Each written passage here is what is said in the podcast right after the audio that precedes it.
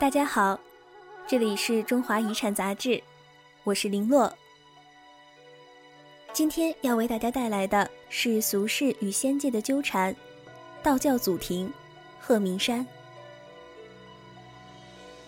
公元前五世纪左右，一个名叫李耳的守藏势力，辞去他在气数将近的周王国都城洛阳的职务，骑着一头青牛向西而去，在函谷关。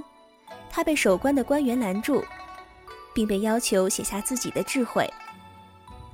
李尔在竹简上艰难刻下五千字的著作《道德经》之后，被放行出关，消失在西行的路上和中国的史册里。后世奉李尔为道家的创始人，并尊称其为老子。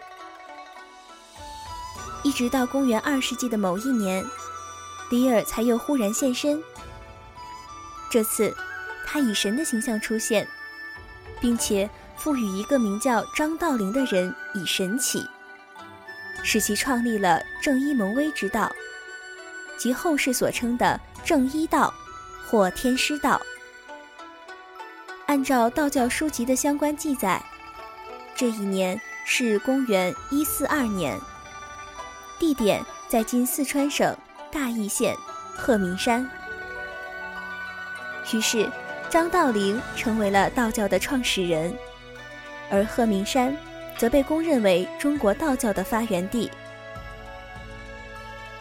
此后的故事在神迹和现实的交汇中向前演进，赋予这座山一种神秘的色彩。索米仙翁，张道陵。在遥远年代的史书中，鹤鸣山属岷山山脉，海拔约一千米。仅从高度来说，在四川的众多名山之中，鹤鸣山可谓平庸，但这丝毫不影响其名气。鹤鸣山在古代号称剑南四大名山之一，与峨眉、青城齐名。原因何在？答案虽多，重点有二。首先，这里被公认为中国道教的发源地；其次，据说是因此山山形四鹤，山藏十鹤，山栖仙鹤，而这也正是鹤鸣山山名的由来。抵达鹤鸣山的第一天，我就在当地人指点下仔细观看鹤鸣山的山形。虽然能看出起伏轩翔之状，但却始终无法指出鹤头、鹤身、鹤尾的所在。而旁人大多言之凿凿，让我很是遗憾。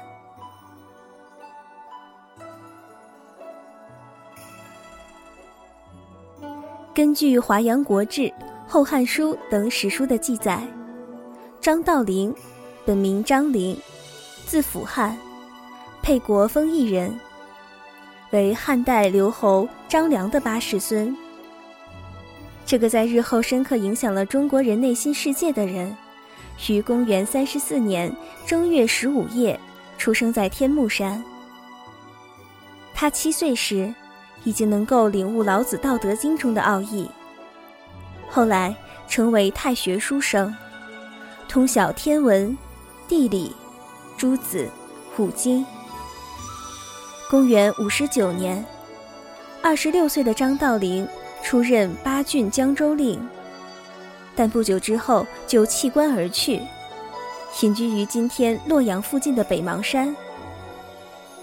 这是黄河南岸一片面积广大的低矮山区，在古代被认为是死后葬身的最佳地点，历来有生在苏杭，葬在北邙之说。本来就有志于黄老之道的张道陵，是否在遍布墓冢的北邙山悟出了什么，如今已无法知晓。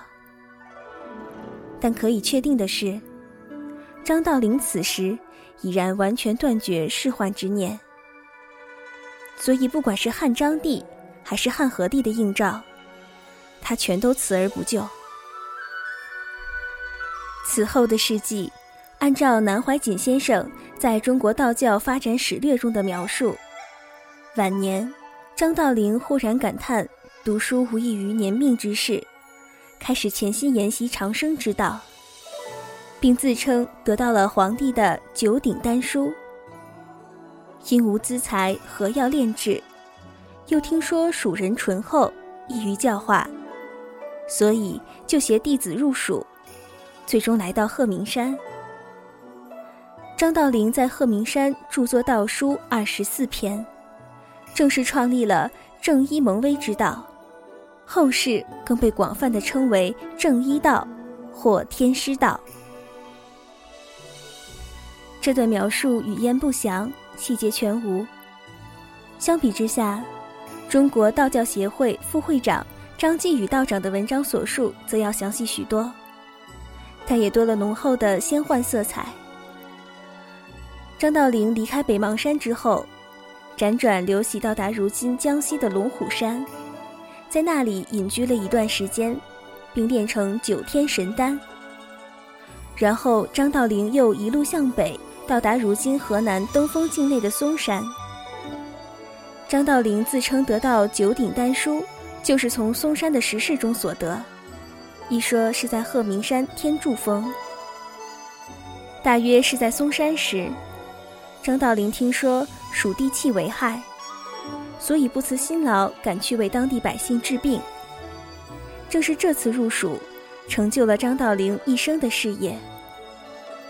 公元一四二年，已经一百零八岁高龄的张道陵，在鹤鸣山感应到了太上老君的呼唤，并被老君授以正一蒙威之道。